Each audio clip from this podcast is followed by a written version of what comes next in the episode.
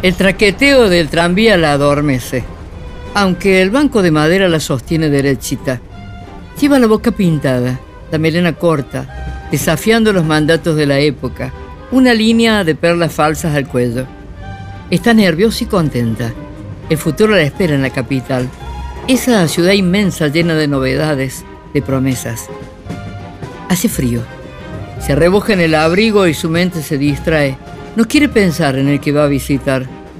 Vuela hacia sus mejores recuerdos, la primavera, esos días felices con sus amigas, Úrsula, la Ferreira. ¿Será así en Buenos Aires? Aquí en Córdoba los estudiantes enloquecían y en angarillas de madera las paseaban entre cánticos, serpentinas, ligeras de ropa, adornadas de flores la cabeza. Marcha el tranvía, se quejan los rieles, chisperían las frenadas, arden los hierros y arde la febril imaginación de la jovencita. Atrás parecen quedar los días asiagos, el amor dolido del hombre al que verá pronto, aquel que descubrió casado. Dejarlo fue penoso y luego casarse con otro. Y tener el hijo. Ni tiempo tuvo de tomarle cariño. Dios se lo llevó. Y salir de ese error y volver con sus padres. Con lo que le gusta salir por las noches, el show, a bailar, a sentirse deseada. Se salvó por un pelo de no caer en esa trampa del dueño del lugar.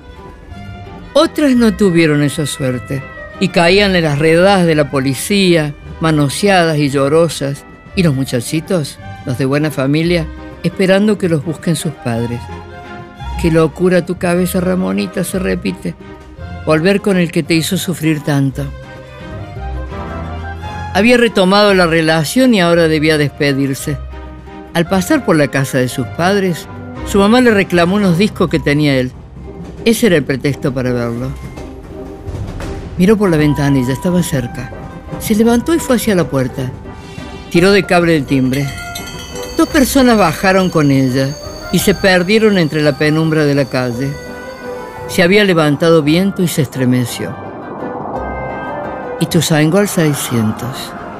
Se apura por el corredor oscuro de la pensión. Un toque en la puerta y su amante abre.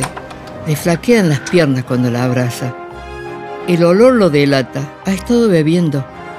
No se anima a hablar y enseguida la cama de flejes cruje bajo el peso de la pasión furtiva. Esperó a vestirse y recompuesta le dijo que se iba. Un trabajo lindo en la capital. Él gritó, mío es tu último aliento. De acá no te vas. Fue lo último que Ramonita escuchó. Las perlas rodaron torpes sobre el piso de ladrillos. Él siguió bebiendo sin mirar, el cuerpo desmadejado, una muñeca rota. Más tarde, Salió a buscar a un amigo para ejecutar la última ignominia, tirar el cuerpo al barranco. La ebriedad los hizo descuidados. Los zapatos y la peineta de la joven quedaron en el borde del abismo.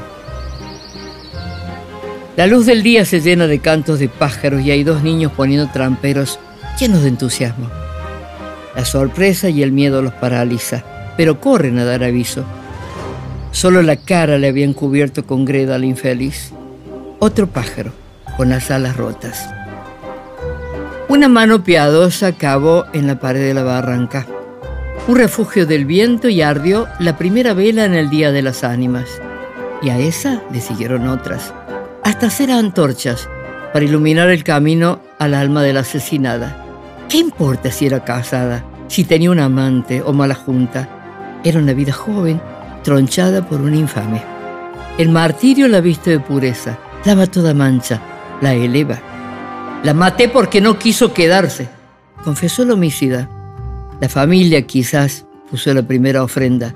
Dicen las malas lenguas que de la muerta vivían y en la tumba del cementerio San Vicente quedó en la foto su última cara. Y las ofrendas siguieron, y las gracias, hechas flores o placas, por cada pedido concedido. Ramonita, por favor, que se me muere la niña. Te lo pido de rodillas que no me deje, que me quiera, Ramonita. Te traje claveles rojos, los que te gustan, y las voces se mezclan en el aire. Los estudiantes le piden para salir con bien de la escuela, y ya no hay límite cuando el pueblo clama y ruega. Comienzan las procesiones sin cura, porque el de la iglesia del Niño Dios alertado por tantas misas, la suspende. Nada importa.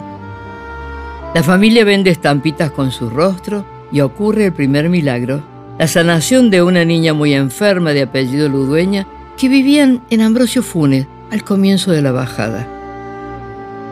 No vas a ser de nadie, dijo el asesino, y fue de todos.